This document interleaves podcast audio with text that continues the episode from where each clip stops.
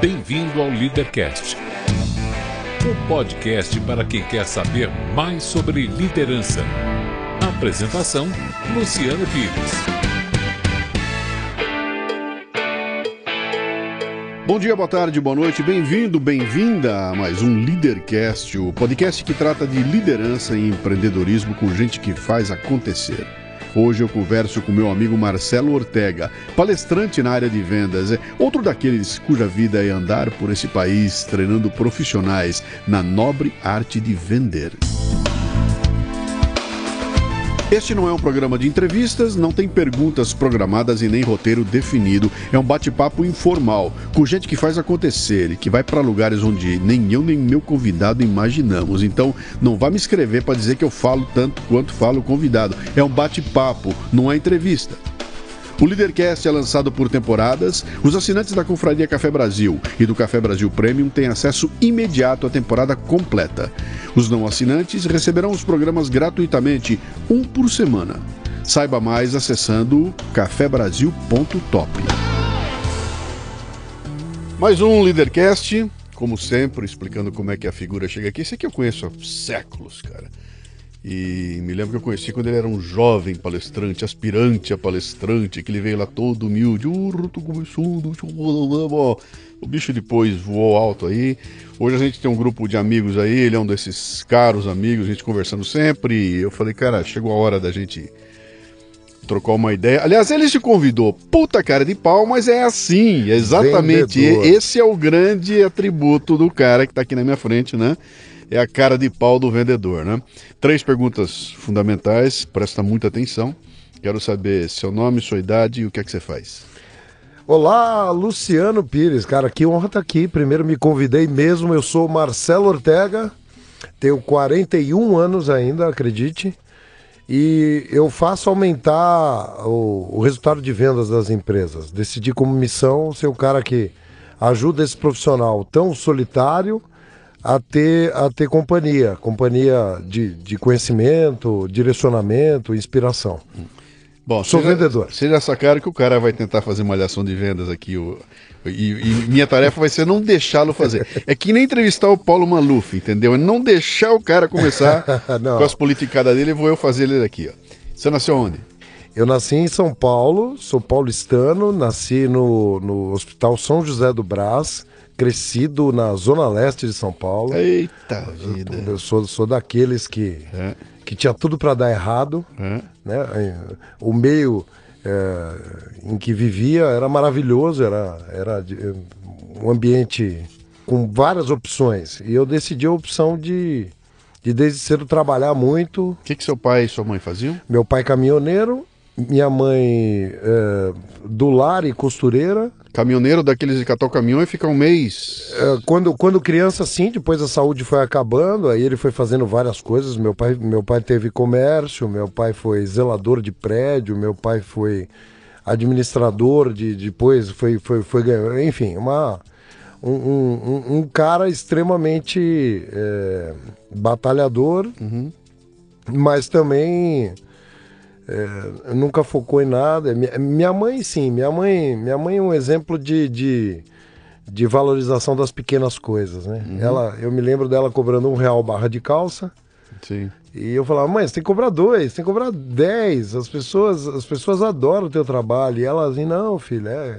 é cobrando um pouquinho que, que eu faço aqui, vendo minha mãe virar a noite em, em máquina de costura.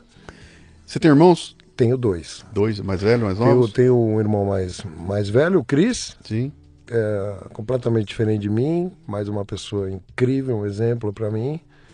E a Rê, a Renata, que, é, que é minha parceira, que tem, tem, tem tudo a ver, assim, comigo, até trabalha comigo porque é vendedora também, é, é Nossa, uma aí. pessoa da... O, o, o Cris é o cara das exatas e nós somos os das, hum- os, os, as pessoas da- da- das ciências humanas. né? O que, que o Marcelinho queria ser quando crescesse, cara? Cara, eu, eu sempre gostei de lidar com, com marketing, né? Eu acho que é, talvez uma carreira televisiva, talvez, talvez jornalismo, talvez publicidade. E não foi diferente, né? Porque hoje o meu trabalho ele acaba Uhum. Ele, ele acabou tinha, enveredando para isso, né? Mas não tinha aquela história toda do papai e mamãe, eu quero um médico na família, eu quero um engenheiro na família, Nunca eu teve, quero um né? advogado na família. É, você sabe que os meus pais, eles. É, bom, primeiro, eles. É, a minha mãe valorizava muito isso, é, estudar, né? Eu, por exemplo, fiz é, eletrônica, né? Eu fiz engenharia eletrônica. Não, não praticante, seis anos de, de, de ciências exatas que me ajudaram muito nas humanas. Mas, mas não, é, não, não era o que eu sonhei, não estava no planejamento, as coisas foram acontecendo. Eu vivi uma era de transformação que foi, foi a coisa do PC, né? E, e eu, e eu era um cara interessado por informática. Então eu falei, pô, quem, esses caras que trabalham na área de TI ganham muito dinheiro. E aí eu comecei a, a, a, estagiar na área de TI, passei por empresas como Compaq, os mais antigos se lembram da Compaq que depois. Eu passei pela HP também, as duas se juntaram. Eu trabalhei na Microtech. Eu, quando eu fazia estágio de informática, o computador mais, mais moderno e portátil pesava 32 quilos, que era uhum. o XTPAC da Microtech, com tela de fósforo verde uhum. e ele tinha um processador de 1.47 MHz. Que ano era isso, você lembra? Ah, 89. E você então era funcionário de uma grande. De eu era estagiário, grande... estagiário, nessa tá. época, eu estava eu tava terminando, eu estava ingressando na, na, na universidade. Uhum. É, e eu precisava para concluir o, o, curso técnico, né? Sim. Era a minha transição, eu precisava fazer um estágio. A universidade foi de quê? Engenharia eletrônica. Engenharia eletrônica. Você se formou então, diploma for... de engenharia eletrônica. Eu sou engenheiro eletrônico. Tá. E aí, cara? Aí sai da universidade com, um canudo na mão? Eu saí, eu completei os primeiros três anos, eu ia, eu ia mesmo uh, trilhar por esse caminho. Só que em toda empresa que eu passei, como essas que eu citei, eu, eu, eu era colocado, às vezes à força, uh, em áreas de relacionamento com o cliente. Por quê? Porque os caras que passaram na minha vida como mentores, como chefes, eles olhavam e falavam: esse cara está no lugar errado eu não tinha muita paciência com laboratório de eletrônica, nem com ambientes de produção. Mas eu me dava muito bem na hora de, de é, lidar com o cliente, negociar tempo de projeto, cuidar de áreas de pós-venda. Vale lembrar que antes, para pagar esse tal colégio essa faculdade, eu sempre fui vendedor. Então eu comecei vendendo doce na rua, uhum. aos 11, 12 anos de idade, quando com meu avô eu construí um carrinho e morava aqui muito perto do, do, do teu escritório, aqui na Chibarás. Uhum. É... E era um moleque vendendo, vendendo salgadinho, vendendo paçoquinha na, na, rua, que nada a ver, né? Quer dizer, uhum. mas eu queria trabalhar porque as contas eram grandes em casa, né? E depois, quando eu fui, voltei a morar no Tatuapé, aí depois passei por seguros, assistente de vendas em, na galera corretora de seguros. Acho que eu nunca contei isso. Não. Eu fui, eu fui nem, nem para você nem para ninguém. A galera aqui do Raio X aqui. Bem-vindo bem ao Leadercast. É, eu nunca contei isso. Depois eu fui, eu fui vender instrumentos musicais, porque eu, eu, eu como músico, eu e meu irmão, a gente toca violão desde, desde moleque, eu tocava bateria, só que nunca tive grana para comprar bateria. Meu pai também não, é um instrumento relativamente caro, ou era, né? Então, para comprar a bateria, eu fui trabalhar numa loja de instrumentos musicais, porque eu reverti o meu pagamento na minha bateria, o que sobrava pagava o colégio, essas coisas. Uhum. Então, então essa, essa passagem por vendas, é, ou sempre apoiando vendas, quando eu cheguei na grande empresa, credenciado para uh, ocupar um cargo executivo ou um cargo de produção, é, perceberam que eu tinha traquejo era comercial. Uhum. E aí eu caí em vendas. A minha preocupação com vendas era como a de todo mundo, né? Como é que eu vou pagar minhas contas? Como é que eu vou viver nessa área? Só que aí eu desenvolvi rapidamente gastrite, quase úlcera, aprendi a. Aonde isso? A, a, Aonde a... isso? Nas várias empresas ou teve uma? Teve uma que você entrou e falou, cara, essa é a grande, é aqui que eu vou fazer minha carreira, é aqui que eu vou. É, eu, senti, eu senti mais isso, Luciano, quando eu saí da grande empresa, porque depois ainda passei pela Ericsson, voltando para São José dos Campos, onde, onde, onde a minha família está é, e vive, uhum. né? É, que, era, que, era, que era um sonho trabalhar ali, né? Pela, pela estrutura da empresa, pela experiência internacional que eu teria. HP foi muito importante, falei, pô, aqui eu vou. Mas, mas, eu, mas eu não me encaixava no, no, mundo, no mundo corporativo como ele é, em essência, né? ele é, ele é um mundo, um mundo muito, muito estressante ou cheio de, de, de politicagem, o que, o que enche o saco, né? Nosso amigo Max Geringer disse que é a comédia corporativa, né? A comédia corporativa. É. Para tomar uma decisão, você tem que copiar 200 caras no mesmo e-mail. É. E você tem que ficar lidando. Então, eu, eu não me dava muito bem. Quando eu, quando eu assumi é, cargo de liderança, eu não me dava muito bem na, nas reuniões, por exemplo. Qual foi o primeiro cargo de liderança que você assumiu? Uh, 25 pessoas na época na HP, uh, cuidando de uma área de, de, de pré-venda, pós-venda. Que idade você tinha? Ah, 18. 18 anos de idade? 18. Para cuidar de 25 pessoas? 25 pessoas. Uh, com, que... com 23 eu cuidava, com 23 é. eu cuidava de 200. Mas peraí, com 18 anos, 25 pessoas, eu acho que os 24 lá eram mais velhos que você. 20, 20, os 25 eram mais velhos que eu. Como é que é isso? De onde vem isso, cara? De um maluco chamado Ricardo Galeb que, que, que, que achou que eu tinha que eu tinha cacuete para liderar os caras, porque me viu trabalhando numa empresa que era distribuidor, né? Uhum. Que, era, que, era, que era. Eu trabalhava na Contec, do meu amigo Júnior. Uhum. É, e já lá, ah, detalhe, né? Eu tinha o cabelo comprido porque eu era músico uhum. e comandava os caras lá dentro de uma cultura diferente do que, como, que se vê hoje. Como é que faz, cara, com 18 anos de idade? 18 anos de idade você tá com a fralda suja, bicho. Não tava. Como, como é que é? No meu caso, não, cara. É? Não, não, não sei. Eu, eu não tinha o elemento de comparação, porque todos os meus amigos não eram como eu. Eu era um pouco ETzinho, assim. Eu era o CDF que zoava. Uhum.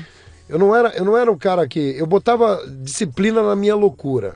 Então uhum. eu tinha assim, pô, tinha banda, tocava em bar. Mas quando, eu, mas o meu trabalho no dia seguinte, eu sabia que era por ali que eu tinha que perseguir um, um caminho para poder ser alguém na vida, né? Uhum. Ficar tocando não ia dar certo. Dinheiro do papai não tinha, dinheiro nunca, da mamãe jamais. Nunca, era você nunca. que se virou não, o tempo todo. É, eu que me virei. Sim. Eu que me virei. Outro dia eu estava conversando com meu sobrinho e, e querendo entender, porque a mãe dele tava, começou a ficar preocupada que ele começou a aparecer com dinheiro em casa. Uhum. E ele uhum. não trabalha. E aí, eu, como, sei lá, tio que o considera como filho, falei: senta aqui. Vamos entender esse negócio aí. O que, você está fazendo? E ele, na rebeldia dos 17 anos de idade dele, ele falou: Não, tio, não estou fazendo nada. Como assim não está fazendo nada? Você sai, vai pra rua e volta, volta com dinheiro. Tio, eu. Aí ele me contou uma história que me emocionou e falou assim: eu, eu queria ter dinheiro porque uma vez aconteceu uma passagem assim, meu pai não me deu a grana e aquele dia eu nunca precisei dele, mas aquele dia eu precisei ele me negou e é uma mágoa para ele isso. E aí eu comecei a ver a minha história aqui. E ele falou assim: eu peguei meu Xbox velho lá atrás, quando eu tinha 14 anos, e eu vendi o Xbox. E aí eu peguei a grana do Xbox e comecei a comprar coisas que os amigos queriam vender, que, que eu sei que valiam muito mais, uhum. Mas porque eles precisavam de dinheiro. Então, como eu já tinha um pequeno capital de dinheiro, cara, o cara começou a, a fazer livro caixa e começou a fazer um negócio. É mais ou menos a minha história. Uhum. Eu comecei comprando, por exemplo, como eu trabalhava numa, numa, numa loja de instrumentos musicais, eu comprava todos os instrumentos do, do, dos músicos, meus amigos, que não trabalhavam. Porque o cara tá apertado em grana, quanto vale essa Fender? Vale, vale mil reais, sei lá. Uhum. Vale mil cru, cruzeiros. Eu dava 300. Uhum. E vendia por, por 800. Então, é, é, o, o, não tinha o dinheiro do papai. Eu aprendi a ser vendedor, a ser um, a ser um empreendedor lá atrás. Eu comecei a guardar dinheiro, comecei a juntar, comecei a ter. Eu, eu pagava minhas coisas e tal. Então, foi assim, aí eu me identifiquei na história do moleque. Falei, uhum. putz, é, a, a, história se repete.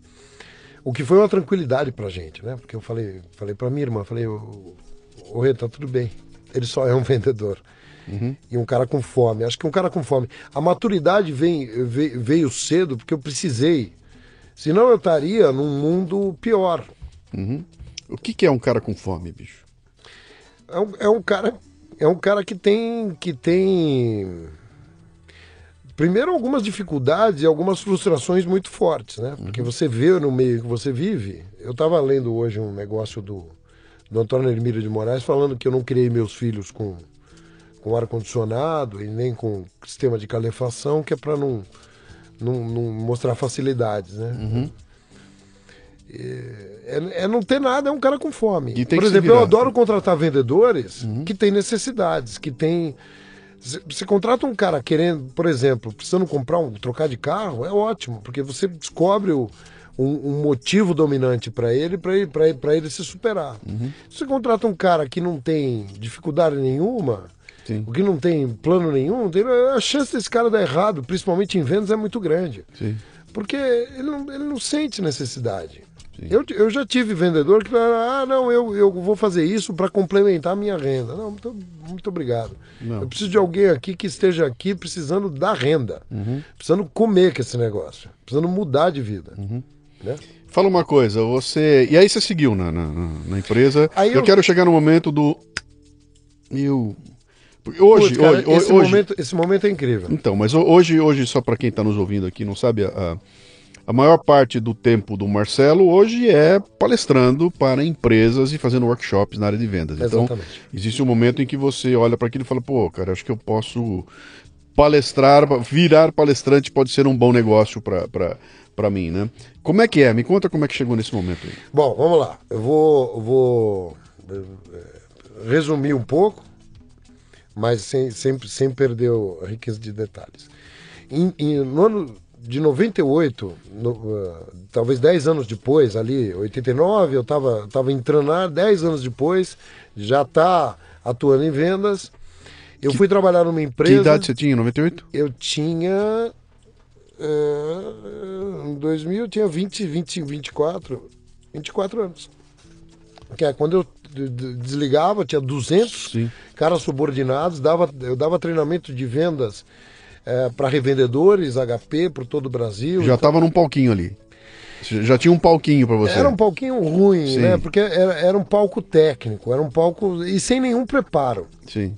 Aí apareceu um, uma oportunidade que eu encontrei, que eu criei também, que eu me convidei, que foi uh, representar uma empresa dos Estados Unidos, sair da, da, da, da multinacional Sim e entrar num, num, num, segmento que naquela época poucos estavam vendo como uma oportunidade de negócio, que era o bug do milênio. O bug do milênio foi o negócio que mudou a minha vida. Você acredita, cara? Eu acredito, bicho. Eu tava, na, eu tava, na, tava numa multinacional Sim. e, cara, e os caras fizeram. Um estardalhaço. Faz ideia, teve um projeto, botaram uma equipe, fizeram uma equipe, mas, cara, era um negócio. Não, tinha, tinha, plano, que... tinha, tinham países que Sim. mandavam para pra, as pessoas, por exemplo, o, uh, eu tive um sócio depois que a filha dele nasceu na Austrália, porque ele morava lá na Austrália uh, quando, quando, quando, nasceu a filhinha. E a Austrália mandou para o Brasil um kit de sobrevivência ao bug do milênio. Tinha, tinha uh, alimentos. Só para só a gente retomar aqui, tem gente que talvez esteja escutando, ou porque, ou, não, não, ou porque é, é jovem demais, é. ou porque não, não mergulhou nisso aí. Mas o bug do milênio foi na virada de 1999 para 2000 quando aconteceria aquela virada do 999 para o 000, né? Na verdade, do 99 para o 00. Do 9... Porque ele não no... considerava o 1900. Ah, sim, tá certo. É. 99 para o 00. 00 sim, sim. poderia virar 1900. E, sim, então, esse, esse, havia uma, uma ideia de que o impacto dessa mudança, dessa virada, na, no parque tecnológico movido por computadores, que entende Planilha, 0099. de informação em geral. Os computadores iam olhar para aquilo e falar virou e volta tudo para 1900 e é, não entende que vai para 2000. Hotel, no Réveillon, o Copacabana Palace, 31 de dezembro de 1999. Uhum. Passou o Réveillon lá, aproveitou e tal, não sei o quê. No dia seguinte você vai embora. Uhum. É, provavelmente você ia, se o sistema não tivesse correto, você ia ter 99 anos de hospedagem, né? Sim, Porque você pagar, estaria. Sim. É, você, você entrou em. Você... Mas aí os caras disseram que podia cair avião, cara, que ia cair avião, que ia dar um shutdown, que ia fechar tudo e criou-se um, um, apagão gigantesco. Um Sim. apagão gigantesco e criou-se uma indústria em torno do bug do milênio uh, empresas como a que eu trabalhava, que era uma multinacional gigantesca, montou uma área específica para isso. Pegou de os caras de TI Não. e os caras montaram um projeto bug do milênio, que era um negócio absurdo, que tinha que rever todas as planilhas, todos os computadores, checar tudo. É aí que eu entro. Eu tinha, Sim, eu tinha, eu tinha nasceu- representação. nasceu uma indústria nasceu ali, uma né? indústria. E eu descobri um, um programa na época chamado, um software chamado Check 2000, que era, que era o, um verificador para baixa plataforma de planilhas, bancos de dados, eh, arquivos texto e também ele testava a- o que se chama BIOS, é Basic Input Output System, que é, que é o sistema básico de entrada de todo qualquer computador, o que inicializa o computador. Então era uma ferramenta para PCs. Eu mandei na época, me lembro, é, junto com, com, com esse meu grande amigo Ricardo Galeb, nós mandamos um, um e-mail uh, pro, pro, pro cara nos, nos Estados Unidos dessa empresa e ele nos respondeu, olha, que legal, nós não temos nenhum representante no Brasil. E imediatamente uma empresa chamada Interamericana de software, do Antônio Marcelo Guarizo, também tinha feito um pedido para uma outra área. Moral da história, eles deram a representação para as duas empresas, digamos assim. Para mim, eu- o Galeb estava junto. Só para quem não, não posicionar, muita gente vai escutar o nome do Ricardo Galeb, que Galeb, foi um sim. grande mentor na minha vida. Ele é irmão do Luiz Antônio Galeb do Shop Tour. Sim. né? É, é um cara que tem, um- tem uma. que eu coloco assim no, no pedestal no meu livro, por exemplo, porque me ensinou muito sobre vendas, vida, liderança, um monte de coisa. E aí eu, eu saí da, da minha carreira de executivo e fui ser executivo dessa empresa, tanto que É, é sua? Você era sócio nela ou é, é, como eu não tinha empresa, Sim. e o, e o Ricardo Galeb ele tinha uma empresa lá em São José dos Campos, a, a gente achou melhor não configurar duas empresas. E eu passei a ser sócio da Interamericana Tá. de software. Tá. Eu tinha lá uma pequena participação, mas eu, eu, era, o- eu era o diretor comercial do negócio. Eu fechei projetos com empresas como Cargill, Caterpillar, Telefônica, 25 mil PCs na época. E não era só o software, era o inventário dos PCs, que você tinha que ir atualizar, ver os- todos os dados, analisar, devolver a informação. Então eu tinha uma equipe gigantesca, eu tinha 400 pessoas rodando no Brasil, com técnicos de informática. Foi um momento do do putz, agora aqui eu vou eu vou explodir. Nessa empresa nós tínhamos três salas de treinamento em cima para treinar esses caras e tínhamos um auditório para 60 pessoas. Eis que como, como começa a minha vida de palestrante. De tanto fazer apresentação, fazer palestra, não sei o quê, eu comecei a tomar nota ruim dos, dos revendedores, dos caras que queriam esse, esse software. Porque me achavam arrogante, me achavam. Enfim, eu não era um bom comunicador. Embora gostasse muito de falar, mas em palco era diferente. E aí eu fui fazer Instituto Dale Carnegie. Sim. Vai lá aprender a falar em público como apresenta, plano, apresentações de alto impacto. Fui lá, fiz o curso do, do Dale Carnegie. Fiz um e comecei a fazer outros. Porque eu achei, achei mágico o negócio. E, aí eu fiz o vendas dele, fiz o liderança, fiz o, o, o Dale Carnegie Course. Conheci pessoas muito legais, dentre elas uma pessoa chamada Paulo Alvarenga, que era instrutor no Dale Carnegie. E eh, peguei tudo aquilo e comecei a, a- a usar aquilo nos meus treinamentos também. E o pessoal começou a adorar. Então aquele cara que era detestado começou a ser. Não, chama o Ortega, ele tem uma habilidade fantástica para treinar as equipes de vendas e também ele não é só técnico do produto. Ele, ele, ele motiva os caras e tal, não sei o quê. Bom, 2001, 98, 99, teve o bug e tal. 2001, vamos, vou fazer o quê? Só, vamos fechar só o bug. Vira o ano, não cai avião nenhum, não Foi acontece incrível. nada. Se Porque você... trabalhei direitinho, Mas não então, então é, mas são dois lados. Dizer, ou porque não ia acontecer porra nenhuma, aquilo foi uma tremenda armação para criar esse, esse- essa loucura toda. Mas eu ou- acho que ou não, fizeram ou- a armação porque- de propósito. Ou porque o trabalho foi feito, então você nunca vai saber qual foi a história. Não então, tem, não Por que, tem que não caiu o avião? Não, foi porque nós fizemos o trabalho. Não, eu- entendeu? Eu sei que passou e não aconteceu nada, o bug virou e aquela, aquela loucura toda. A não- grande, a grande verdade é o seguinte: o impacto ah, trágico de sistemas parando completamente, eu acho que isso ah, não ia acontecer. Não ia cair um avião. Até porque o avião não, não- não- depende do, do dia que ele está voando, pelo amor de Deus, né? Quer dizer, então eu não sei mais que dia cai. Não, não, a não ser que truncasse uma ou outra coisa lá, talvez fosse. Mas, mas realmente o problema existia. existia, eh, tanto que a gente simulava situações de, de teste, né? É o tal rollout do, do, do, do sistema. E tinham algumas, algumas linhas de produção, por exemplo, que, que, que paravam de, de emitir nota fiscal. Caminhões poderiam ficar parados em algumas expedições, porque o cara não, não conseguiria emitir uma nota fiscal com uma data retroativa e tal. Então, existia um problema. Se foi inteiro corrigido, é, de uma hora para outra, o que eu fiz de inventário, eu fiz- só na, na- na- eu cito a telefônica que foi o meu maior, maior case. 25 mil PCs que eles não sabiam onde estavam, certo? Tem- nós temos 25 mil. Só como é que você vai saber? Solta um software para rodar na rede, com quem ele tá? Porque aquele cara, o usuário, como se chama em TI, Sim. é que precisava colocar os dados dele ali e tal. Sim. Então, é- é- esse foi o, o- o gancho que eu tive. Foi um momento de, de crescimento, de. de, de, de- tra- trabalhei que nem louco também. Foi muito bom financeiramente. ah, só que chegou em 2001, eu de repente me apaixonei por um negócio chamado treinamento. E eu não tinha mais saco para ficar conduzindo reuniões comerciais na Interamericana, ou com quem quer que seja, ou com. Eu fui três vezes para os Estados Unidos, os caras queriam que a gente continuasse com, com outro software aqui. Eu até continuei durante algum tempo. Só que eu abri a Oxigênio do Brasil Treinamentos. Trouxe o cara do Dale Carnegie, é, o convidei né, para ser sócio do negócio. Ele tinha já experiência, eu queria aprender aquele negócio. E, para minha surpresa, eu comecei a dividir palco com ele rapidamente. Nessa época eu conheci a Ana, da Palestrarte. Sim. Ela, ela, ela, ela, ela pode comprovar toda essa história que eu estou contando, porque ela me conhece desde então.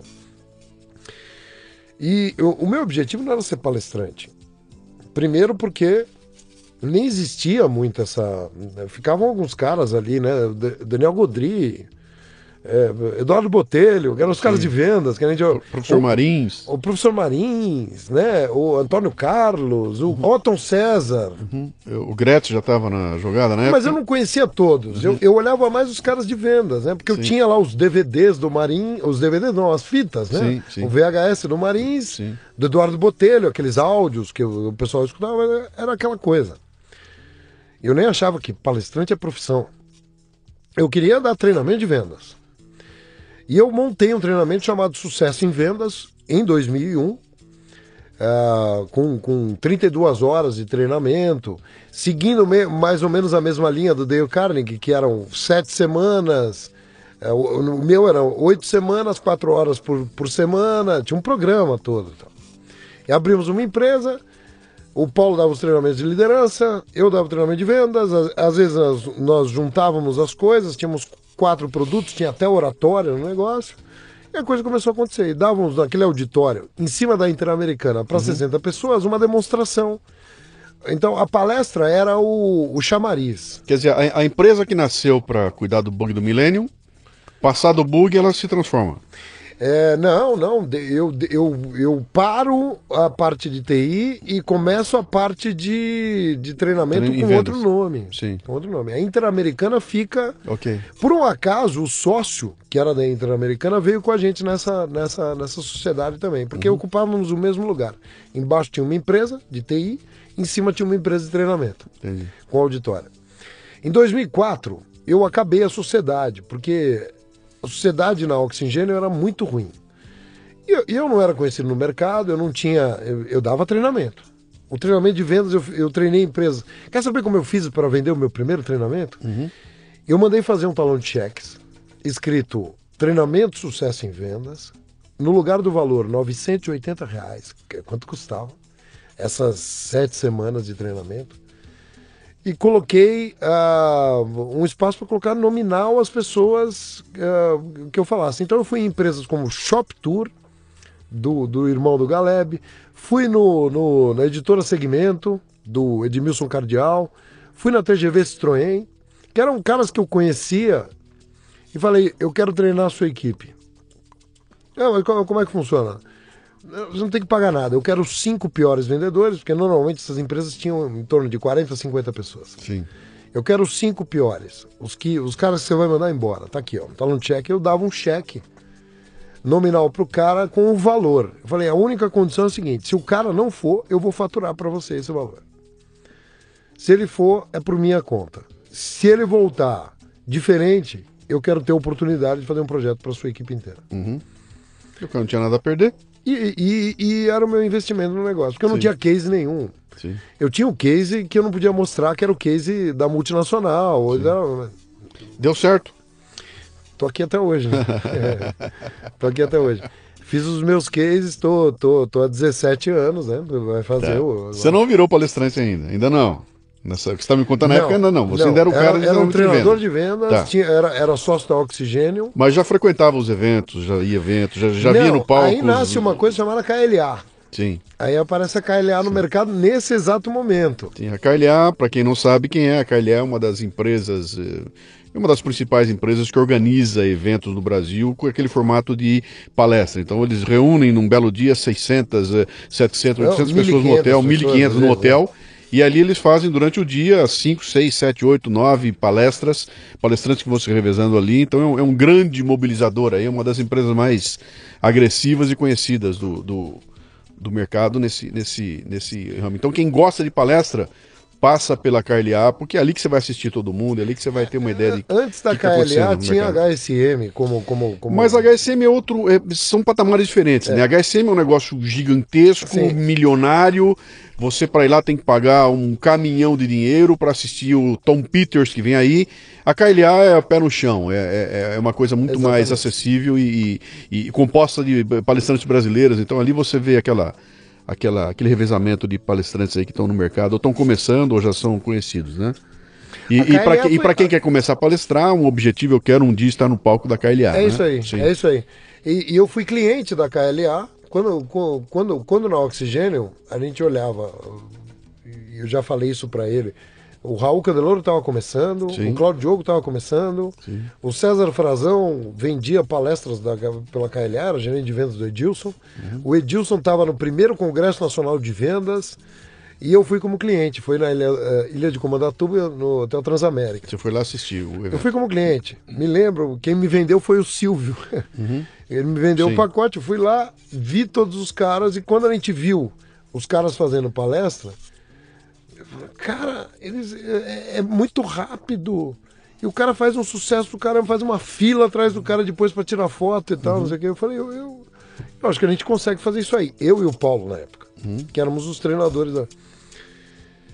Mas não era o meu objetivo. Em 2003, a sociedade não deu certo. Uhum. Empresa rica, empresário pobre. Já viu esse sim, modelo? Sim. A empresa vai bem, mas quando você olha no final do mês, você fala, putz. Sim. E eu tinha largado todo um padrão, porque queira ou não queira, eu era um baita de um vendedor, eu era um eu fechava grandes negócios, eu tinha receita, eu tinha, né, eu tinha dinamitado as pontas atrás de mim e passei a ser o, o, o, o cara de treinamento, que precisa ganhar dinheiro. Aí eu fui mostrar meu trabalho pro Edilson da KLA. Sim. E ele virou para mim e falou o seguinte: Ortega, você tem que mostrar para minha equipe Antes de um, de um dos eventos que ele ia fazer no Centro de Convenções Pompeia, ele botou eu no palco lá para a equipe dele. Eu fiz um treinamento e ele falou: Cara, você é diferente.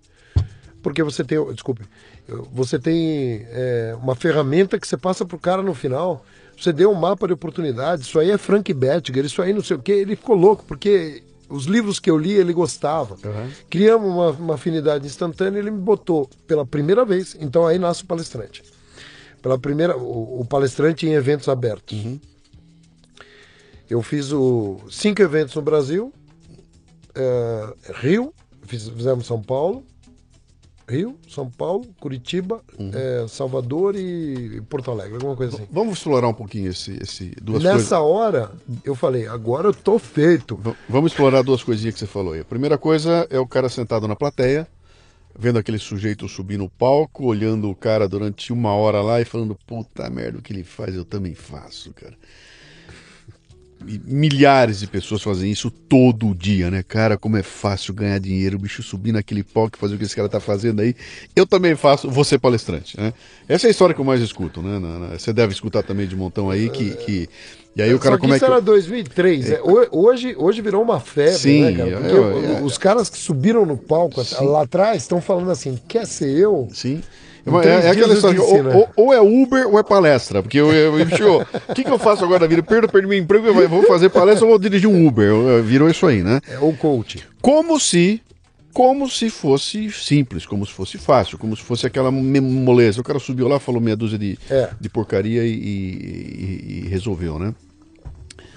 Quando você olhou aquilo e falou, cara, dá para ser profissão? Pode, foi, foi o momento que você viu em Comandatuba lá, que você olhou aquilo e falou, cara, eu acho que isso pode Não, ser uma eu profissão. Nem, eu nem olhei aquilo como, como, como profissão naquele momento. Eu, eu gostei do, do efeito é... Show. Show o, o, músico, o, músico, apareceu, é, falou: olha aí. Então, o lado músico, né? Eu olhei e falei: poxa, foi legal, tava. tava é, o Tejon tava nesse evento. Quem uhum. mais tava nesse evento? O, o. Como é que chama? Do Sandoval, do, do, do Grupo Silvio Santos, uhum. tava nesse evento.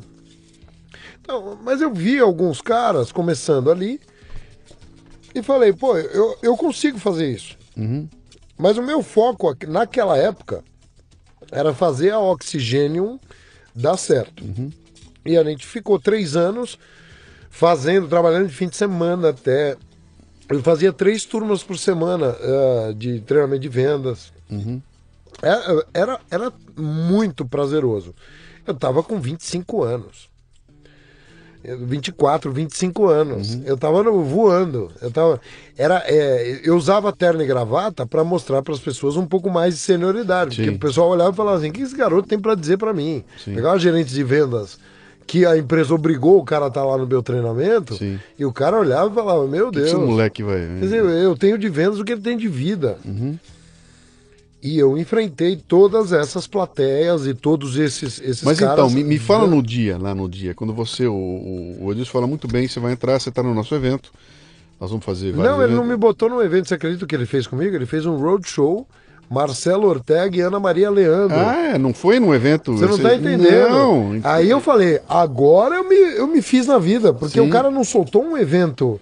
Uh, uh, Sim, era 15 uma... caras e você no 15 meio, caras não? Eu não, não, era, era eu encerrando o evento e a Ana Maria Leandro, que depois foi substituída pelo César Frazão, que Sim. começa exatamente nesse mesmo momento. Eu e o Frazão temos o mesmo tempo de mercado. Eu tenho, eu tenho é, essa história está aqui no, no... Só que o que eu fiz, Luciano? Era, isso era 2003, 2004, quando eu começo a fazer os eventos. Eu não tinha livro, eu tinha um manual de treinamento chamado Sucesso em Vendas, um troller, que, é era o carro que eu tinha na época, uhum. e era o meu escritório, o troller e o, e o manual. Eu, nesse momento, eu falei, cara, agora eu vou investir nisso. Criei site, criei não sei o que tem, comecei a gravar coisas, comecei a fazer uh, Clube do Vendedor com o Martim na época. Eu, eu, eu tava fazendo um monte de coisa. E a minha carreira não deslanchava a ponto de eu, de, eu, de, eu, de eu conseguir ganhar dinheiro como as pessoas acham que é, ah, é fácil. Uhum. Vou, como ganhar 6 mil, 10 mil, 15 mil numa palestra, eu falando duas horas. Eu tinha 48 horas para falar, porque eu dava treinamento de 48 horas, 32 horas. Mas eu, eu tinha que condensar e fazer em uma e agradar e ser percebido e tal. Eu quebrei em 2005 de uma maneira incrível. Tipo o Brasil agora, assim, né? Eu tinha ido bem, bem, bem, capital bug do milênio, fui, comprei meu apartamento, comprei a casa da minha mãe, comprei o carro e tal, não sei o quê. 2003, oxigênio não foi muito bem, empresa pobre. 2004, agora eu vou fazer palestra pela KLA. Fiz lá umas palestras, não é que isso me deu dinheiro, mas me deu visibilidade. Sim. Achei que eu ia ter pelo menos 10 palestras por quatro palestras por mês, para mim tava bom. Sim. E não tinha. E não tinha. É, nessa época aí que eu comecei a entender, opa, esse negócio não é bom. Uhum. Em 2005, eu refinanciei meu carro e fiquei devendo o apartamento inteiro. Eu refinanciei o meu carro da minha mãe duas vezes. Uhum. Certo? Eu falo isso com orgulho, porque uh, eh, 2006 eu casei. Só Deus sabe como, né? Uhum. Pô, mas aquele cara que vende sucesso não é sucesso? Não era. Eu dava minha palestra para falar de sucesso em vendas, é, mas eu não tinha é, visibilidade no mercado, marca ainda, força para vender o que eu precisava. Então aquele negócio começou a me Até que aparece uma coisa chamada ideia de escrever o livro. O livro uh, muda a minha história. Hoje, todo mundo também, vamos combinar, né? Fazer livro hoje, o cara, o cara banalizou.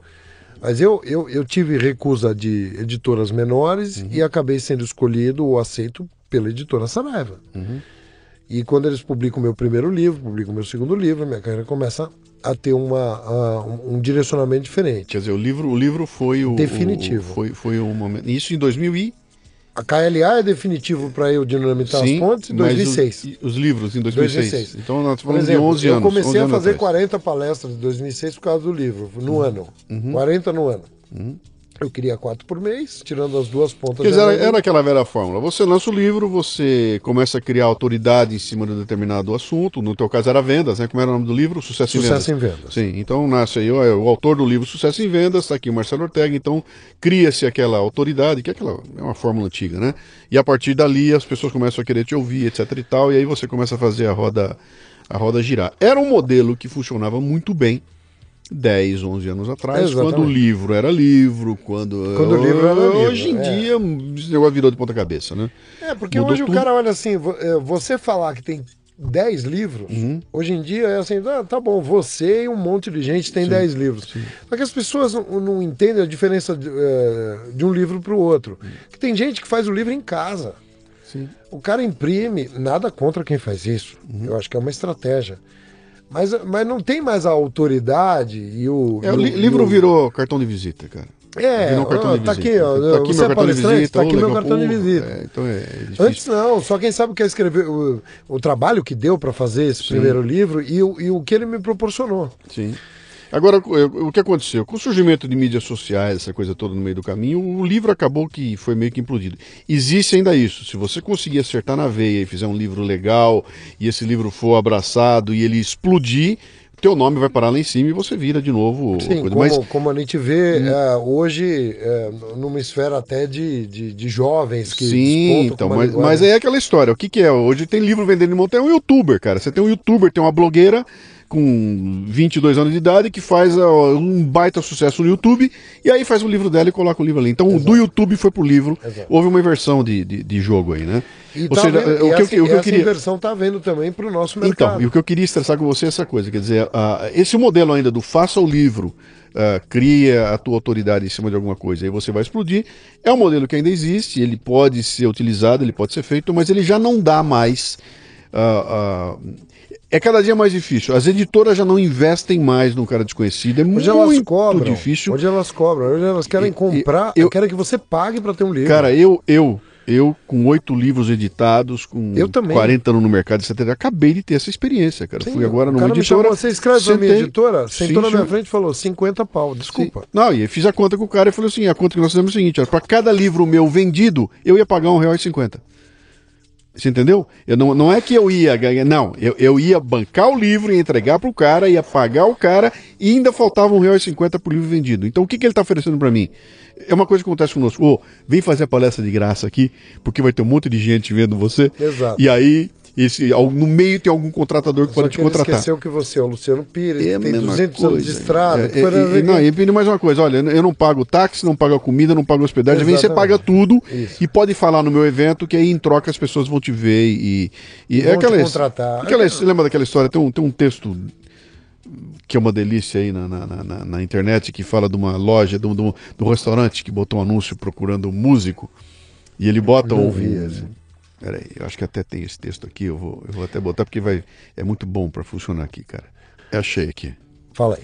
É, esse é um texto interessante que diz o seguinte: anúncio no jornal, olha só. Somos um restaurante pequeno e casual no centro da cidade. Estamos à procura de músicos para tocarem de graça no nosso restaurante, podendo assim promover a sua música e vender os seus CDs. Este não é um emprego diário, e sim para eventos especiais que eventualmente se tornarão eventos diários, uma vez que a resposta do público seja positiva. Preferimos que toquem jazz, rock e outros ritmos mais leves de todo o mundo e de várias culturas. Está interessado em promover seu trabalho? Então comunique-se conosco o mais rápido possível. E aí um músico publica a resposta, que é a seguinte: Eu sou um músico com uma casa grande à procura de um dono de restaurante que venha à minha casa promover o seu restaurante ao fazer comida de graça para mim e meus amigos. Isso não aconteceria diariamente, mas a princípio em eventos especiais, os quais poderão eventualmente crescer e se tornar algo grande e diário se a resposta for positiva. Preferimos carne de primeira e refeições exóticas e culturais. Você está interessado em promover o seu restaurante? Então comunique-se conosco urgentemente. Genial, genial, genial. Cara, eu, eu, eu, não me lembro quem era a atriz, é, Cacilda Becker, acho que era, que falou uma vez. Que, não me peça para dar de graça a única, a única coisa, coisa, que eu tenho para vender. vender. Né? Eu nem sei porque que nós entramos nessa, nessa história não, toda. Ah, ah porque vem, vem essa proposição. É como, é como foi deteriorando o mercado sim, e, sim. Se, e se enchendo, inflando de, de, de falsos profetas sim, e de gente que vende o sucesso que não existe. Sim.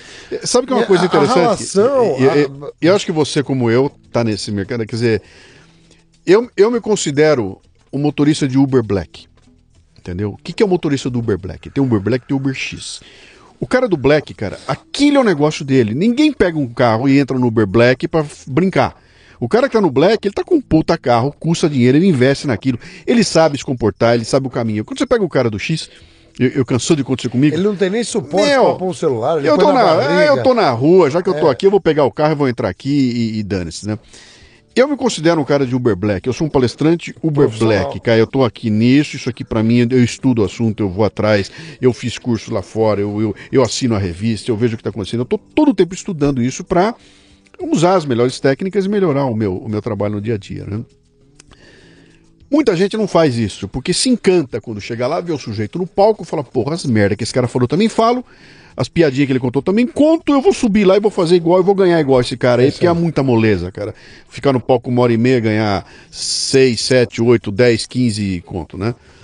Uh, o que aconteceu ao longo do tempo é que nos Estados Unidos, quando esse negócio, que, que é o grande modelo do, do negócio de palestra, quando esse negócio de palestra cresceu barbaramente nos Estados Unidos, eles entraram numa trilha de profissionalização que é um negócio espetacular. Você vai lá, tem a Associação Nacional dos Palestrantes, Sim. você tem três, quatro, cinco, você tem os caras uh, se reunindo, tem, tem, revista publicada, tem um monte de coisa que aconteceu. Os birôs são altamente profissionalizados lá fora e isso nunca aconteceu no Brasil.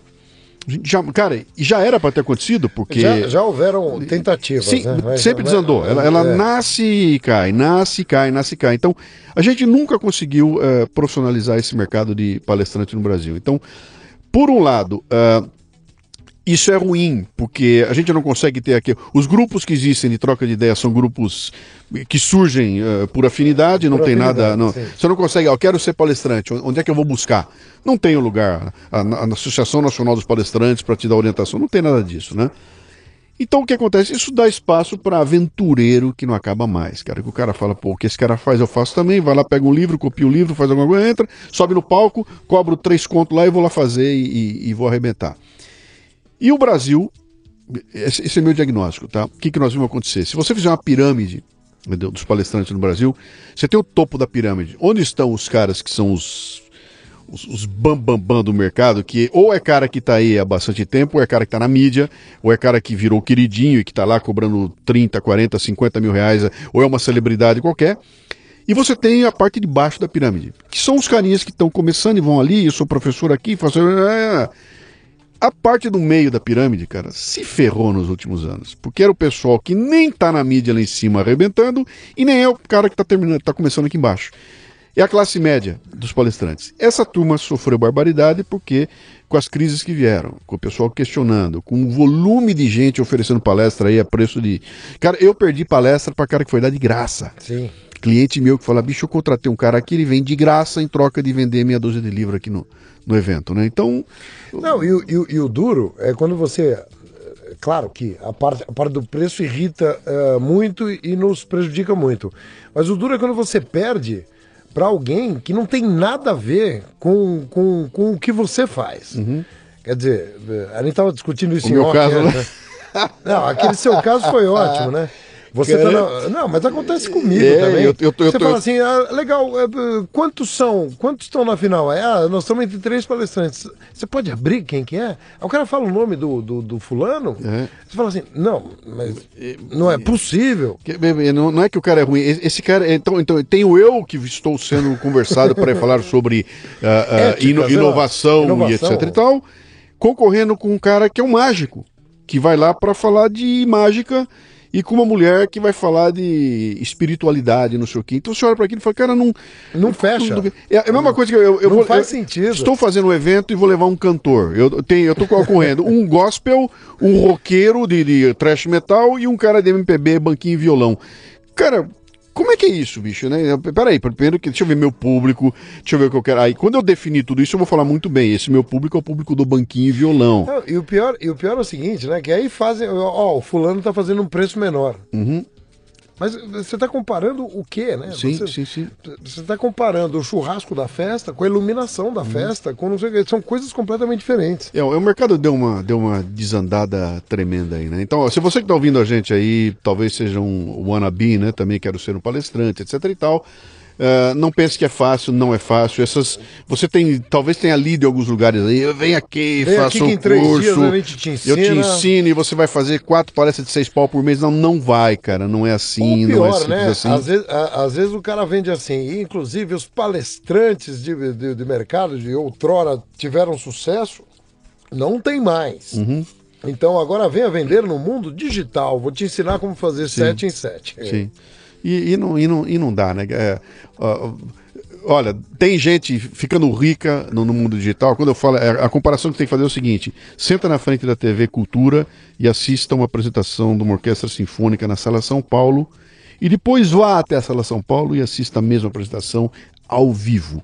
São duas coisas totalmente distintas. Ou se você quiser fazer melhor, ah, liga aí a televisão, assista a Lola Palosa, veja um, um, um conjunto de rock tocando no Lola Palosa, depois vai ao vivo e vê ao vivo. Não são duas coisas diferentes. Então, tem mercado para os dois, os dois estão andando aí, mas nós estamos nós estamos já voando aqui.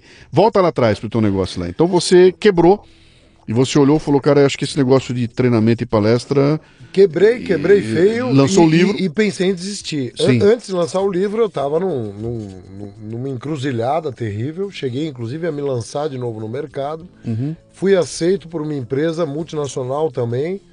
É, só que quando o cara falou. Primeiro que é assim, eu ia ter que recomeçar um ciclo de sucesso dentro de uma empresa. Eu ia ter que é, trabalhar é, um, um produto completamente diferente, muito mais, ganhar a equipe de novo. E lembra, eu já não tinha mais essa paciência para o mundo, mundo corporativo. Sim. Só que eu precisava comer, eu precisava viver. E o que, que eu fui fazer? Eu fui fazer consultoria para eles, eh, esperando que uma centelha divina, alguma coisa acontecesse, porque o- eu, eh, não faltava esforço. O que faltava era acontecer alguma coisa. Quando o livro foi aceito, eu falei: é isso aqui. É isso aqui, Sim. talvez me dê a notoriedade que eu preciso. e tal. Você não pensou em ganhar dinheiro com o livro? Não, eu Você nunca não viu o ganhei- livro Eu como nunca ganhei vou fazer- dinheiro com o livro. É bom. Tá, Eu eu, nunca- eu também não. Então, mais uma dica para você que está nos ouvindo aí, tá? É.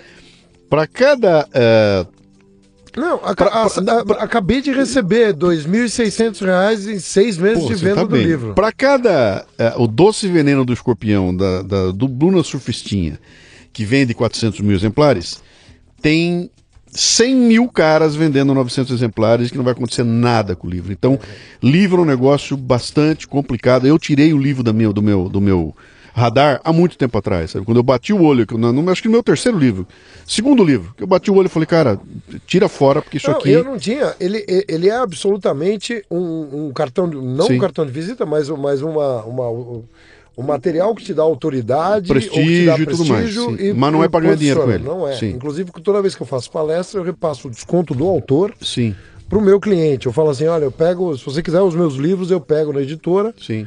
E repasso para você, Que- porque é- não é o meu business. É onde eu tenho vendido o livro, a maioria dos meus livros eu vendo também assim. Eu, É, faço com eu sou o maior vendedor do meu livro. Sim. E vieram depois ó, quatro, cinco livros em que eu participei, Gigantes das Vendas, Gigantes dos Atendimentos, e mais dois livros meus, que é o Inteligência em Vendas e o Red Book, que foi o último que eu soltei. Tenho dois na gaveta, que eu não sei quando lançar, quando terminar, porque é, é, são, são, são livros que eu estou construindo com, com uh, digamos assim, contribuição das pessoas que me seguem. Um deles é o Ferramentas de Vendas, que está uhum. tá três anos sendo construído, eu já tirei, já coloquei coisa e tal. Só quem escreve um livro sabe o trabalhão que dá, né? E, e você estava chamando atenção para um negócio que é um, é um modelo novo que está vindo aí, que eu não sei direito qual é. Sabe? Esse modelo do escreva um livro, entregue para a editora, a editora imprime aquele negócio de papel que vai lá, isso aí morreu. Acabou. Isso já era, já era. Acabou. é outro caminho. Publisher, aí você tem. A... Para mim o caminho é o caminho de, sabe, de pegar esse, esse esforço todo do livro e soltar essa coisa. Eu estou fazendo uma série de, de, de de experiência, sabe? De pegar o que seria um capítulo do livro e transformar num e-book que é, é, distribuído, aí você pega o retorno desse e-book, dá uma Exato. bala nesse e-book, aumenta o e-book. Uma hora lá na frente, eu quero fazer o que fazia a Enciclopédia Conhecer, cara.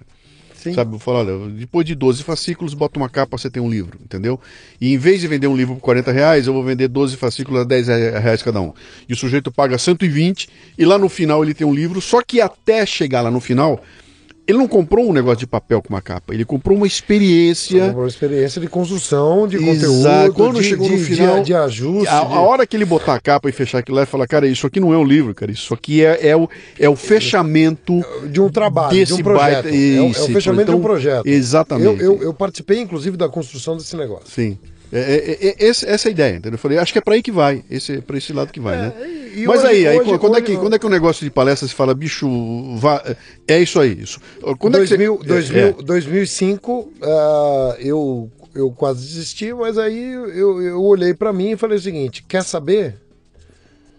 Eu tenho que persistir. Se eu falei isso minha vida inteira para os caras que estavam ali e tal, eu, eu tenho que persistir. E aí apareciam pedidos de palestra naquela época. Eu cobrava 5 mil reais. Uhum. Era a minha palestra. Apareciam pedidos de 2 mil reais. Como, como eles aparecem até hoje, é sim, incrível, sim, né? Sim, sim. Estavam é, menos. Agora na crise, nos últimos três anos, 2015, 2016, sim. agora 2016, eles aparecem, é incrível. Uh, mas uh, eles apareciam no momento em que eu até poderia aceitar. Mas lá atrás eu disse assim, não, o que, o, que não tem, o que não tem valor, Uhum. O que não vale nada, não, não custa nada, não vale nada. E eu vou, eu vou sustentar a minha. A minha, minha prova, não, é 5 mil, é 5 mil, é 5 mil, é 5 mil. Até que em algum momento, escrevendo para uma revista aqui, escrevendo não sei o que, ali, não sei o que, é 5 mil. Começou a virar só 5 mil.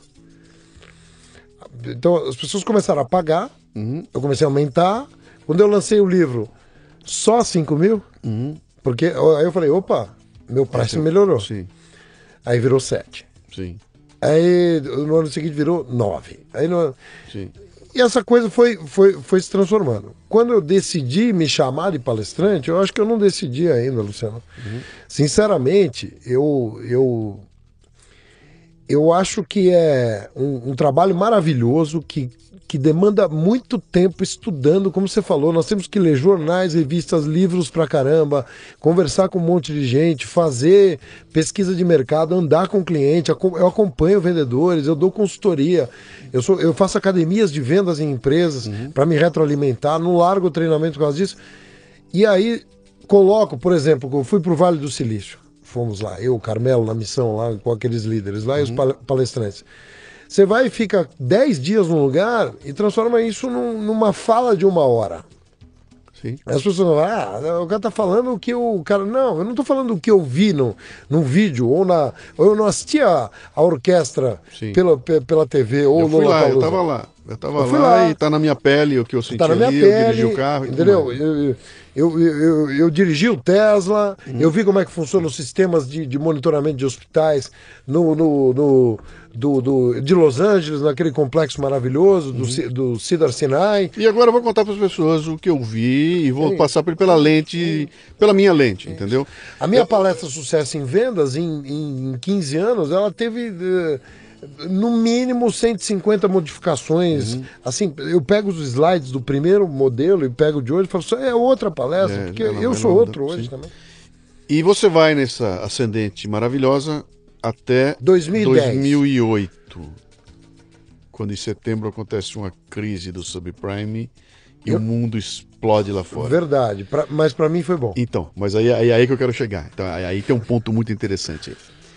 Para mim foi um desastre brutal. Porque, primeiro, eu tinha saído da empresa, eu estava começando meu negócio. Você lembra, a gente É se conheceu. verdade, cara. E, e, não, e, e, a gente estava conversando não. sobre isso na, no evento da KLA, eu, você, a Leila. Sim, e é, é um negócio interessante porque o, o, o- eu conheci essa turma toda aí e eu tava despontando nesse negócio de palestra.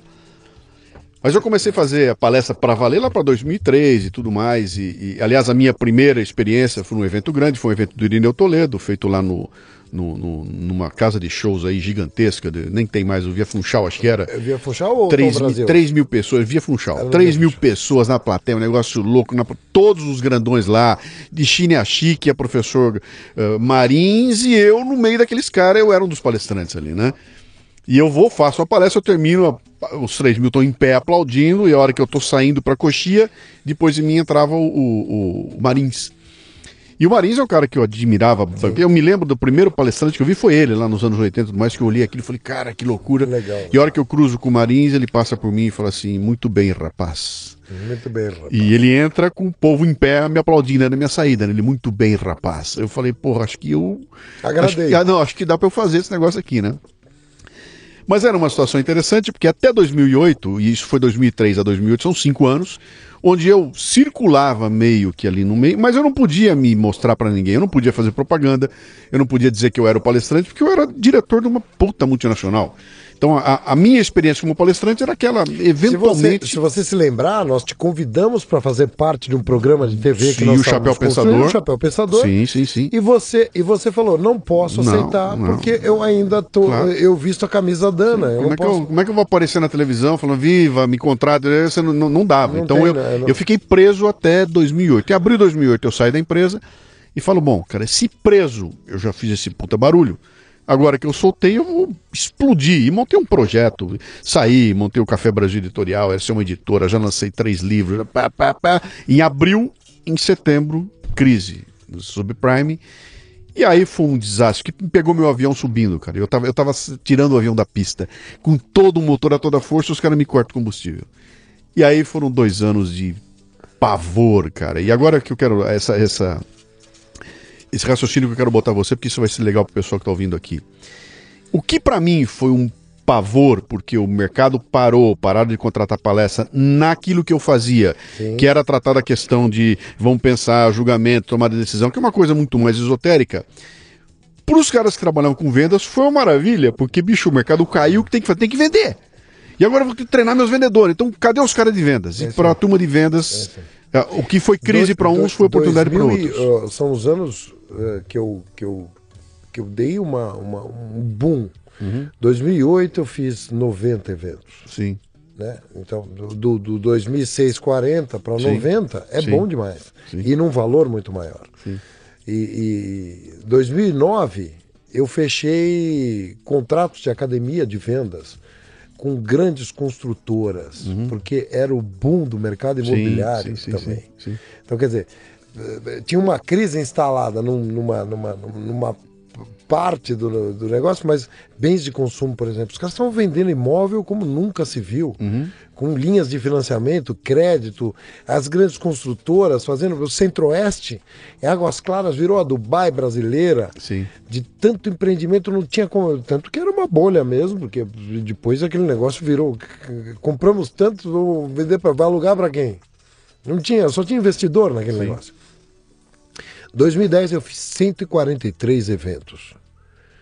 E nesse momento eu falei: estou acabado. Não quero essa vida para mim. E- Estranho, né? Quer dizer, você vai, você vai, você vai perseguindo um. Va- vamos explicar para a turma aí. Vamos explicar qual é, qual, é, qual é a encrenca. A encrenca da vida do palestrante é a seguinte: é a brincadeira que a gente faz. cara. A palestra eu dou de graça, eu cobro pelo deslocamento. É, 143 palestras no ano é não ficar em casa. é não parar em casa, é, é, é- é fazer aqueles bate-volta maluco. Eu vou até Belém, faço a palestra e volto. Então, exato. Se- Não, e depois eu vou para Manaus, porque eu, eu com filho pequeno, Sim, eu queria sim. ver meu filho. Então Eu, eu, eu cheguei a fazer Sim. eh, evento em Belém, voltar para São Paulo, E ir pra dormir, brincar com ele de manhã e sair para Manaus. Sim. Então é, é- é bem complicado, não é? A, a- a turma fala, pô, onde é que você vai? Tô indo fazer a palestra em Comandatuba. Pô, que maravilha!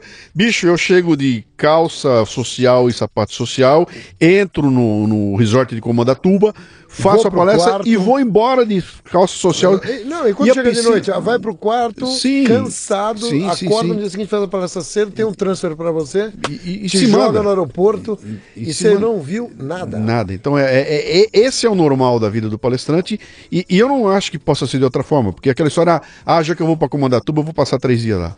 Não é assim, cara. Se eu passar três dias lá, significa que eu não tô durante três dias palestrando em lugar algum. Então, uh, uh, cara, é complicado. Exemplo, eu, tenho, eu tenho um evento agora em Sorriso, no Mato Grosso. Uhum. É, com a malha aérea brasileira é muito ruim. Sim. Então, eu tenho. A palestra é duas da tarde. É o encerramento do evento do pessoal. Sim. É, o voo que tem é às duas da tarde. Sim. Então, eu vou, tenho que ir num dia antes, às duas da tarde, Sim. fico lá o dia inteiro. Sim faço a palestra no outro dia às duas da tarde e, e não posso voltar porque não tenho voo. Eu, eu, acabo de vir de Nova Veneza, em Santa Catarina, que para poder foi, foi, isso aí, cara. Três eu fui dias. num dia, passei o dia inteiro lá, no dia seguinte fiz a palestra, continuei lá e voltei no dia seguinte. Então são três dias para fazer uma palestra. Quer, deixa eu deixar claro uma coisa não, aqui. É, é legal que Pera, os caras escutem isso. É, os caras estão falando assim, ah, mas eu, puta, eu trabalho uma hora puta mimimi, e ganho uma puta grana. Puta mimimi. Puta mimimi. Não, não é, cara, não é. Então é, é, é se você quiser fazer um paralelo é mais ou menos como um artista, um músico que faz as viagens para tocar a música dele nos lugares do Brasil. Então, cara, o show em si é o menor momento do processo inteiro, né? Porque é o mais prazeroso, é, é, é, é, legal. É um momento prazeroso. Ah, quando você está no, no palco fazendo, é uma delícia. Uma delícia. Agora, todo o processo para ir, para chegar lá. Então, o pessoal costuma perguntar para mim, cara, vem cá, se você fizer a palestra em 30 minutos, é mais barato? Eu falo, cara, não. Depois que eu subir no Tinha palco. Mais cara. cara. Depois que eu subir no palco, cara, se eu vou ficar 30, 40, uma hora, hum, pra mim não faz a menor diferença, né? Se eu vou falar pra 30, 50 ou 100 ou 1000, também não faz diferença. Sim. A questão toda é esse deslocamento. Então... Aliás, as palestras mais difíceis, com, com menor tempo, eu costumo dizer para as pessoas, elas dão mais trabalho. Não, é, é terrível, cara. Porque você, você tem que, num curto espaço de tempo, ganhar Sim. a plateia, Sim. transmitir conteúdo, sensibilizar, inspirar Sim. e fazer um fechamento para o cara guardar alguma coisa do que você falou. Sim, sim. Se você tem uma hora, é, é, é a dificuldade é menor. Sim, sim. 30 minutos deveria custar o dobro essa palestra. Sim. E fala uma coisa então, Marcelão, você você a partir daquele momento então que a coisa pegou, você acabou se tornando um dos caras que faz a parte de vendas do Brasil, etc e tal, e é um cara conhecido hoje, a turma já sabe quem é. Você soltou mais um livro? Eu tenho, eu tenho dois livros uh, depois do Sucesso em Vendas, que é o sim. Inteligência em Vendas. Esse sim, sim eh, já que estamos aqui no Leadercast, né? Sim. É o meu livro para líderes. É o livro que eu não encontrei nas livrarias quando eu, queria, quando eu comecei a gerenciar a equipe de vendas. Porque o vendedor fala assim: ah, não existe manual de vendas, aprende no improviso. O gerente de vendas é sempre o ex-vendedor. Uhum bom vendedor, aliás, que Sim. virou gerente, que não quer dizer que ele vai ser bom em, gerenciamento, Sim. porque é a profissão mais, mais, mais uh, rebelde que existe, eu diria. O vendedor odeia ter um chefe, uhum. o vendedor detesta controle, relatório, etc não gosta dos KPIs, das métricas, do, do, dos controles todos, da pressão, né? Foge e consegue driblar todos eles. Então o gerente tem uma, um, um papel terrível. E, foi um livro direcionado para como formar, treinar e dirigir equipes de vendas. E o uhum. último é o Red Book, até em homenagem ao, ao Red Bull, eu falo mesmo, Sim. porque eu, a área de marketing da Red Bull que me contratou para fazer uma, um circuito de palestras, a gente fazia o vendedor Red Bull lá, uhum. também em homenagem a um outro livro do vendedor Pitbull do Lupa, né? Era o vendedor Red Bull. E aí eu ia soltar esse livro com esse nome, depois acabei fazendo o livro energético das vendas, o Red Book, né? Uhum. É, é, um livro que conta essa, muito dessa, dessa história aqui. Acho que coisas que esse Leadercast ouviu, como histórias íntimas, é, quem sou eu, de onde eu venho, para onde, onde eu fui, como é que eu cheguei aqui. Uhum. Eu nunca tinha contado, nem no livro, é, embora o livro tenha outras passagens que são uhum. muito, muito importantes, muito, muito significativas para mim, para determinar quem eu sou. Cara, nós estamos falando há uma hora e oito, é isso? É, mas é assim mesmo. É assim mesmo. É, isso faz parte. O... Fala uma coisa para mim, Marcelão. O... Bom, você está nesse mercado há quanto tempo? Ah? Há 17. 17 Se anos. contar que foi logo depois do bug do milênio. 17 anos. Então você hoje está falando para uma molecada que tinha 4, 5 anos de idade quando você começou. Né? Então você tem uma história aí no meio do caminho, né? Tem um público diferente hoje. Tem uma molecada totalmente diferenciada, uma molecada que, quando você pega e fala de Dale Carnegie, essa molecada, hã? É. É, como é que é? é? O que, que é? Ele é blogueiro? É que é isso, cara? Que blog ele faz? Qual é o YouTube que ele tava? É, né? aquela, aquela formatação antiga, aquelas coisas antigas que a gente conhece que, e que foram a base para o nosso, nosso treinamento todo. Hoje em dia eu nem sei se eles têm linguagem para falar com essa molecada. Talvez nem dê. Você dá um livro desse, o moleque, porra, não quero essa merda aí. Não tem nada menor, não, hein? Não tem nada com letra maior, com, é, é, é mais ou menos por aí, né?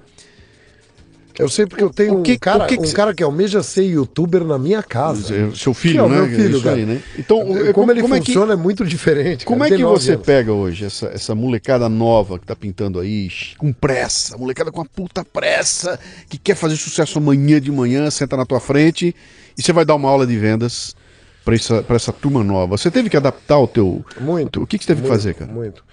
Bom, primeiro assim, a, a linguagem que eu uso é, ela, ela, ela, ela acaba tendo sucesso uh, mais hoje do que, do que antes.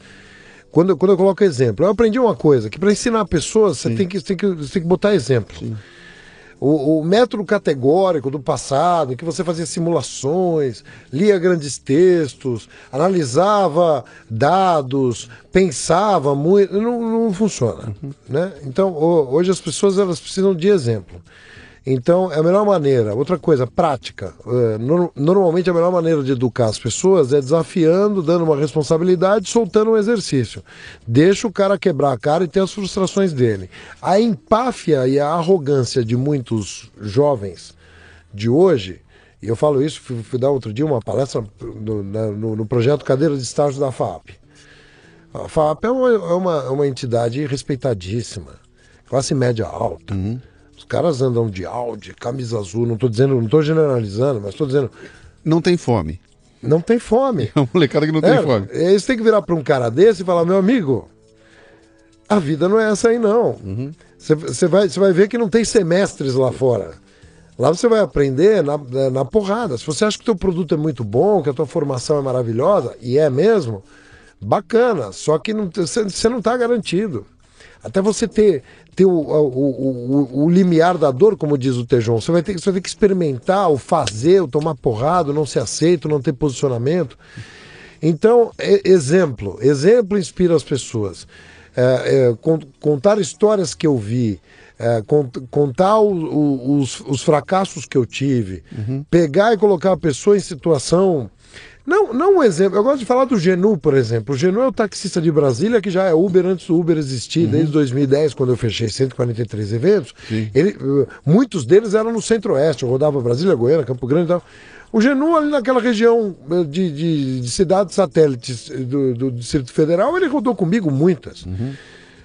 O Genu, ele tem computador no táxi, aguinha, uh, uh, balinha, não sei o que. Ah, 2010. Eu, cara, por que, que você faz tudo isso? Porque a concorrência está difícil, patrão. Ele não fez FAP. Sim. Ele não fez FGV. Ele não tem eh, pós-graduação, mas é um cara que tá.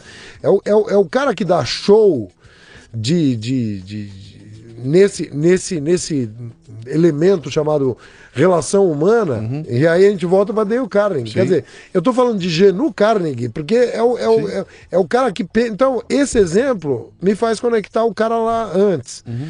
Quando eu falo de planejamento, eu falo do cara da pizzaria que me ligou para oferecer a pizza e lembro o Frank Bettiger, 70 anos atrás, esse livro. Uhum. Que, que, que, o jovem deveria ler. Então, acho que você vai impactar os jovens hoje com um exemplo mais coloquial, mais objetivo, não tem que ter lenga-lenga. Uhum mas eu tenho um moleque em casa também, tem um monte de sobrinhado, e tem um monte de amiguinho. Da... E, e, eles, e eles é, param para ouvir é... quando.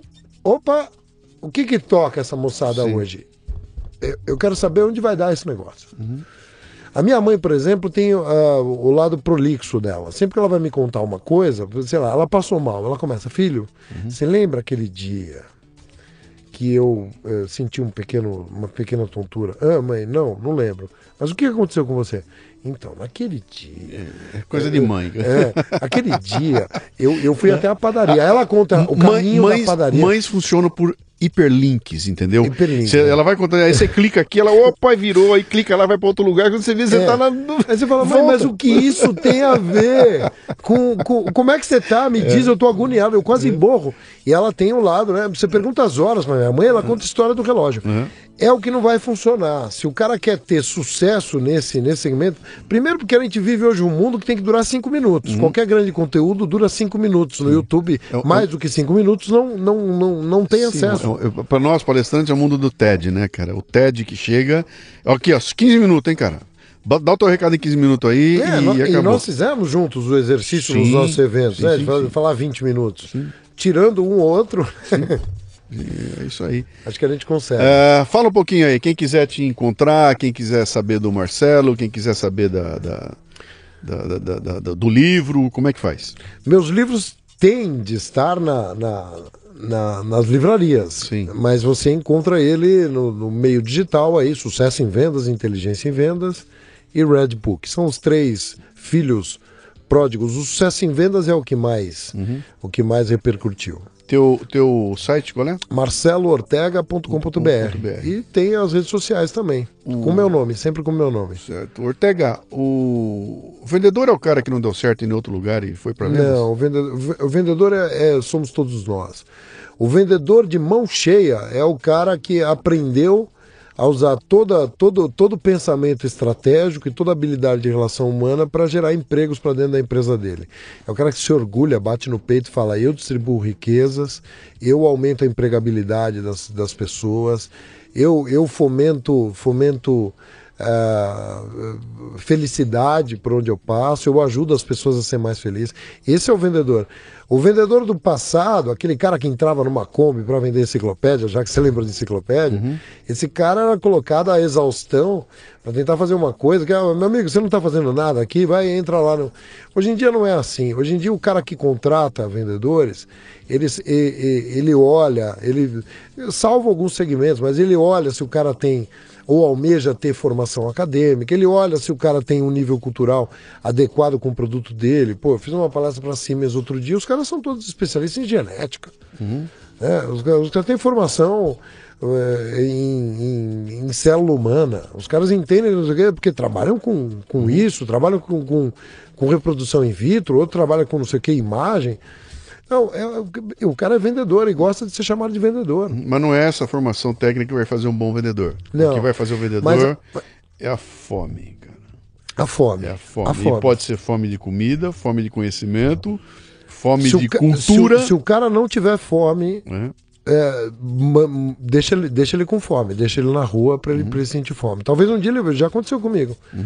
Ah, Cara, não é o teu momento aqui, não vai funcionar. Porque se o cara não tem significado para fazer alguma coisa, não tem causa, imagina, aquilo lá é passatempo, é piquenique. É Isso aí. Ele saiu para fazer piquenique. Grande Ortega, bem-vindo. Obrigado, Obrigado, pelo cara. papo aí. Vamos Obrigado. continuar nos encontrando nos palcos da vida, né? Sempre juntos, cara. E- É, Você é uma daquelas pessoas que eu, que, eu, que eu tenho muito orgulho de ter por perto, bicho. É, obrigado. É, de, de, de coração. Ah, falei coisas sobre mim e falo assim: é, acompanho ah, as pessoas inteligentes. Como você fala do. do, do, do, do- como é que chama? Do, do, do cérebro que você fala? Ah, o que? Do fitness intelectual? Do que? Do, do, fitness- cérebro que do vai virar cérebro? que É. vai virar cérebro. Aham. É, a gente está precisando de Lucianos nesse, nesse, nesse, nesse nosso modelo de liderança empresarial, de caras que, que provoquem ah, uma reflexão ah, num, num- outro patamar, cara. Tamo- estamos, estamos com, com um país doente pela, pelas suas ah, conjunturas aí todas, ética, social, financeira e tal. E, e se a gente não mudar, eu sou daqueles que acreditam no Brasil, eu sou daqueles que, a- que, que, que vai continuar a vida aqui, eu sou daqueles que paga os 16,33% de imposto.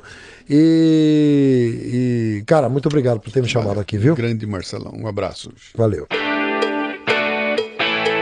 Muito bem, termina aqui mais um Leadercast. A transcrição desse programa você encontra no www.leadercast.com.br. Para ter acesso a esta temporada completa, assine a Confraria Café Brasil no cafebrasil.top. O custo é de 10 reais por mês.